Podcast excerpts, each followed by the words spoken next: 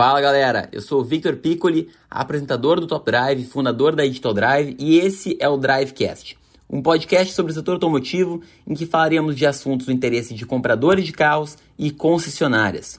Eu sou um entusiasta da inovação no setor automotivo e espero te impactar positivamente com esse episódio. Depois de escutar esse episódio, eu quero um feedback teu sobre o que achou lá no meu Instagram, @victorpiccoli. Me segue para mais conteúdos do setor automotivo. Comprar carros no Brasil se tornou extremamente chato e difícil. Certamente vão se identificar com algum desses pontos dessa jornada, mas eu já estou há alguns anos fazendo recomendação de carros, certo? E na recomendação a gente acaba percebendo alguns detalhes, a gente acaba vendo uh, algumas incongruências, alguns gaps aí da informação e principalmente comecei a observar o quão chato é comprar carro quando comecei a ajudar as pessoas na compra do seu carro. É um raciocínio aí que uh, eu tenho comentado com amigos e com familiares também. Então vai ser bem interessante, acompanhe até o final para vocês entenderem mais ou menos qual é que é da compra do carro no Brasil hoje em dia. Inclusive, esse tema aqui foi o tema do meu TCC, então eu estou muito feliz em poder compartilhar isso aí com vocês aqui. Mas vamos começar então lá no início, no início da jornada, tá? A complexidade que é hoje em dia de se escolher qual carro comprar. E é isso, é aí onde o Top Drive atua, né? Na, na orientação da compra que a gente fala. Bom, primeiro que é o seguinte, existem muitos carros, é óbvio, no mercado hoje em dia, mas de acordo até com o um estudo da KPMG, mais de 80% dos brasileiros eles olham mais de três carros na hora de analisar qual carro comprar. Ou seja, existe uma baixíssima fidelização dos consumidores a uma montadora específica. Embora tenha algumas aí que adorem dizer que sim, ou pelo menos elas agem como se realmente tivessem clientes muito fidelizados. Mas se ainda estão agindo assim, em breve vão ver que não é bem assim, vão perder market share para aquelas que entendem o que o consumidor está buscando hoje em dia. Isso também vai ficar um pouco mais claro daqui a pouco, tá? Mas então voltando aqui nossa linha de raciocínio a escolha de qual modelo comprar ela é extremamente complexa, tá? Por quê? Porque a gente tem dentro de uma, uma marca, às vezes, modelos que valem a pena e que não valem a pena. A gente tem dentro de um mesmo modelo versões que valem a pena e que não valem a pena. A gente vê que todos os canais aí, em geral, a gente faz a apresentação daquele modelo do carro específico, mas a gente não se atém à versão, a gente não se atém ao preço da negociação. E carro é versão, é o modelo, é o produto e negociação. São dois componentes aí que formam a orientação da compra, certo? E para exemplificar um pouquinho melhor o quão complexo que é definir qual carro específico está buscando, eu gostaria de mostrar para vocês aqui alguns sites de montadoras que contribuem para deixar o negócio ainda mais confuso. Alguns exemplos aqui, tá? Vamos começar pelo Kia, o Kia Cerato. Então vamos, vamos imaginar que eu sou um cliente que está interessado num Cerato e aí eu vejo aqui que tem a foto dele, tudo certo, mas daí eu já me deparo aqui com está interessado.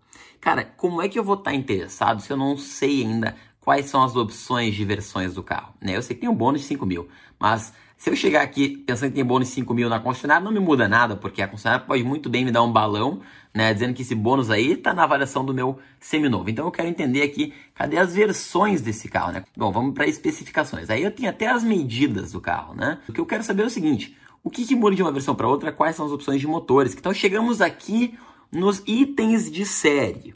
Né? E aí, a gente vê aqui motor e transmissão. E aqui vem uma curiosidade que eu demorei para acreditar que era isso mesmo. Né? Nós temos aqui as versões do site que está E.473 ou E.497. Tá? Então aqui a gente vê a comparação delas.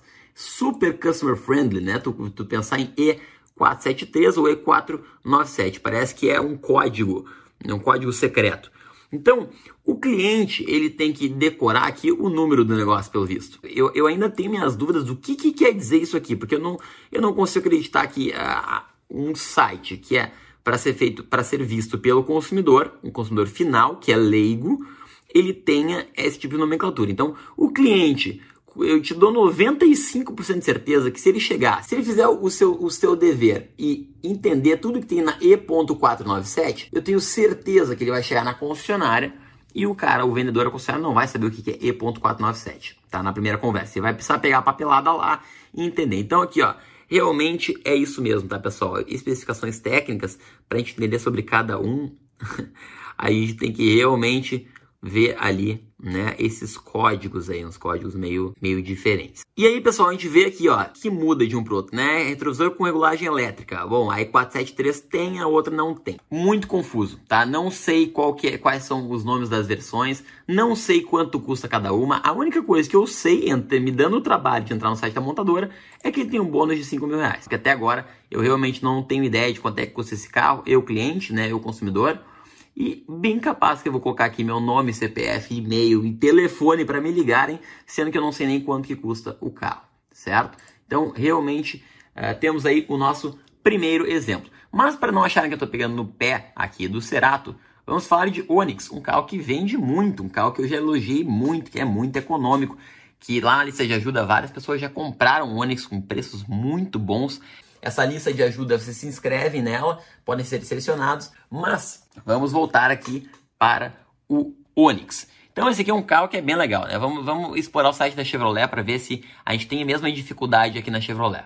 Bom, carros. Aí eu tô aqui entre um Onix Joy e um novo Onix. Bom, ah, pelo menos aqui já está o valor bem escancarado. E aqui eu já vejo dois problemas, tá? Porque a LT, eu tenho uma lista de coisas, tem até o limpador traseiro, regulagem da altura dos faróis, não sei o que, o desembaçador elétrico, cara, isso não me diz nada em relação às outras, né? É, é, muito, é muito amplo, né, tu falar nesse tipo aí de, de equipamento, não tá realmente mudando muita coisa. Só que tem uma particularidade, pessoal, a versão LT, tá? Isso aí vocês não sabem porque uh, é normal, tá? Da, é da indústria mesmo, eles explicam isso apenas nos eventos. A versão LT tem a versão LT1, LT2, isso eu tenho acesso por causa do Top Drive, né? Mas aqui tem a, a descrição que a concessionária tem, que a montadora tem. Então, essa aqui é LT1, essa aqui é LT2. Na apresentação desse carro, eles apresentaram tudo certinho lá, legal, o LT1, 2, e eu sei exatamente quais são as diferenças entre eles, tá? Mas aqui no site nós só temos a versão e aqui o valor da LT. E aí tu chega na concessionária e o, vendedor, ele passa para o cliente o, o orçamento de um Onix R7D, R7H. Cara, o que, que é isso?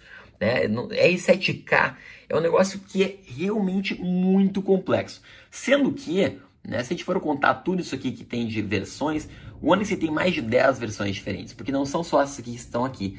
Por exemplo, a Premiere, aqui ó, que o cara olha no site, tem a Premiere 1, 2 e 3. E tu acha que tem, por acaso, a explicação do 1, 2 e 3 aqui? Não, ninguém entende nada. Né? Então tu está no site de uma GM da vida, que é uma uma montadora super renomada, ou do Kia, por exemplo. E para provar para vocês também como isso não acontece apenas nos carros mais acessíveis. Vamos para o site da Audi agora. Olha que legal aqui, RS6 Avante, RS7, R8. Mas vamos então considerar que a gente está interessado num Audi A3, tá? Eu quero um A3 sedã. Bom, configurar agora. Aqui então deve ter, né? Vai ficar bem claro para mim como que eu posso configurar um A3. E a gente vê o tipo de câmbio que pode ser escolhido né? Uh, qual que é a potência aqui do carro, a aceleração, pode vir um monte de coisa. Mas eu me deparo aqui com tenho interesse, ou encontro uma concessionária, ou começa uma nova configuração. Mas eu não sei se o A3 ele é 140, 150 ou 170 mil reais.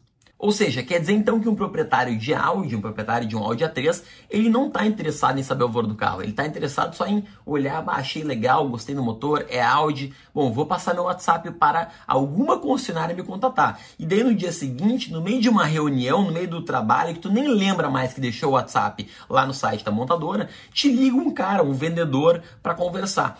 Então, assim, é uma experiência muito ruim, né? Já aconteceu muitas vezes de eu não conseguir encontrar o valor de um carro em um site montadora, seja algum desses aqui ou seja até outros sites, e eu penso, cara, eu vou deixar então meu número aqui, daqui a pouco me mandam uma mensagem de texto, né, com o valor, a resposta já direto. E não, tava no meio de uma reunião super importante, meu telefone tocando, número desconhecido, o cara começa a ficar preocupado, atende o telefone ao vendedor. Olá, tudo bem? Você está interessado na compra de um Audi A3? Não, eu não estou interessado na compra de um Audi A3. Eu só quero saber quanto custa o Audi A3 para em casa, quando eu começar a olhar lá para minha conta do banco, quando, quando eu começar a ver quantos Volkswagen, por exemplo, estão subindo os preços de uma maneira astronômica, aí sim eu começar a considerar, olha, talvez valha a pena eu considerar um carro premium, porque o Volkswagen lá que eu estava olhando, ele subiu muito o preço. É o caso do Jetta GLI, o, caso do Jetta GLI, ele subiu muito o preço e é o mérito da Volkswagen de deixar tudo bem escancarado, bem claro no seu site, que muitas vezes ele está chegando perto aí de alguma condição de um Audi, de uma BMW, e aí sim passa a valer a pena a gente considerar o carro premium. Tá? Então não é só porque eu estou olhando um Audi, mesmo que seja uma 3 que é de entrada, que eu não quero saber qual é o valor. Não é porque eu estou no site da montadora que eu não tenho interesse em saber qual é a versão específica, o que, que vem em cada uma. E principalmente, não é porque eu estou olhando um Onix que tem várias versões que eu não quero saber no detalhe quanto custa a LT1, quanto que é a LT2, quanto que é a LT3, o que muda de uma para outra, ainda mais agora em pandemia. Então as pessoas, o que, que eu observo? Chegam aqui na lista de ajuda, chegam para pedir ajuda aí para mim e não tem ideia do que, que vem no carro sabe? Eles não sabem qual é a versão que vale mais a pena, não sabem qual é o carro que vale mais a pena, mesmo que tenham ficado acompanhando o canal de YouTube por um, dois meses. Não sabem, porque a indústria ela não tem uma experiência aí que é muito agradável. Só que aí, pessoal, não é o problema, porque cada vez mais a gente está vendo uma clareza nas montadoras. Né? Eu dei apenas alguns exemplos que logo vão ser corrigidos, é muito simples de corrigir isso aí. Né? Se a gente conversar, né, cara, me bota à disposição para falar com uma montadora e dizer, cara, é, é um pequeno detalhe que tem que ajustar ali no teu site, que vai ficar muito mais fácil, a experiência muito melhor para o cliente. Mas isso é só uma parte do problema. Isso é somente para a definição do carro. E agora tem mais um problema, que é a definição de onde comprar. O que acontece, pessoal?